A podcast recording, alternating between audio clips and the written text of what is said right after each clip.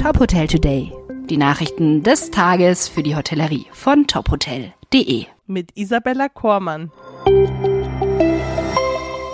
Umsatz noch immer unter Vorkrisenniveau. Nach drei Verlustjahren in Folge hat das Gastgewerbe immer noch nicht die Vorkrisenumsätze erreicht. Ganz oben auf der Agenda steht deshalb die dauerhafte Geltung des reduzierten Mehrwertsteuersatzes für Speisen in Restaurants. Gegenüber dem ersten Quartal 2019, also vor Ausbruch der Pandemie, sei der Gastgewerbeumsatz von Januar bis März real um rund 13 Prozent gesunken, teilte das Statistische Bundesamt mit. Die Herausforderungen im Gastgewerbe seien gewaltig. Die Betriebe würden weiter unter wachsenden Kostendruck leiden, gab der Deutsche Hotel- und Gaststättenverband DEHOGA bekannt. Umsatzrendite und Gewinne seien deutlich gesunken, so auch eine aktuelle Studie des Deutschen Sparkassen- und Giroverbandes. Ganz oben auf der Agenda der Branche stehe deshalb die dauerhafte Geltung des reduzierten Mehrwertsteuersatzes für Speisen im Restaurant.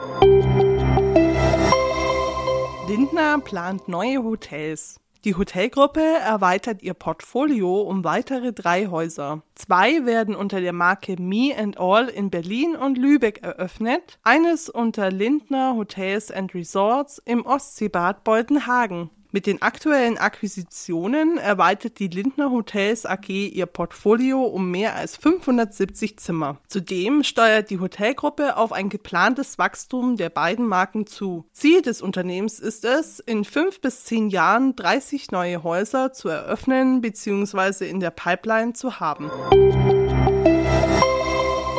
Serviced Apartment Segment lässt die Corona-Krise hinter sich. Betreiber von Serviced Apartments konnten vergangenes Jahr die Auslastung weiter steigern. Das zeigt eine Analyse von Apartment Service. Dementsprechend blickt der Sektor sehr positiv auf 2023. Im vergangenen Jahr habe das Apartment-Segment von einem starken Revenge-Travel profitiert. Zuerst vor allem durch Freizeitreisende, ab Mitte des Jahres mehrheitlich durch Geschäftsreisende. Über das gesamte Jahr hinweg konnten die Betriebe durchschnittlich 80 Prozent Belegung einfahren. Im Jahr zuvor waren es 61 Prozent.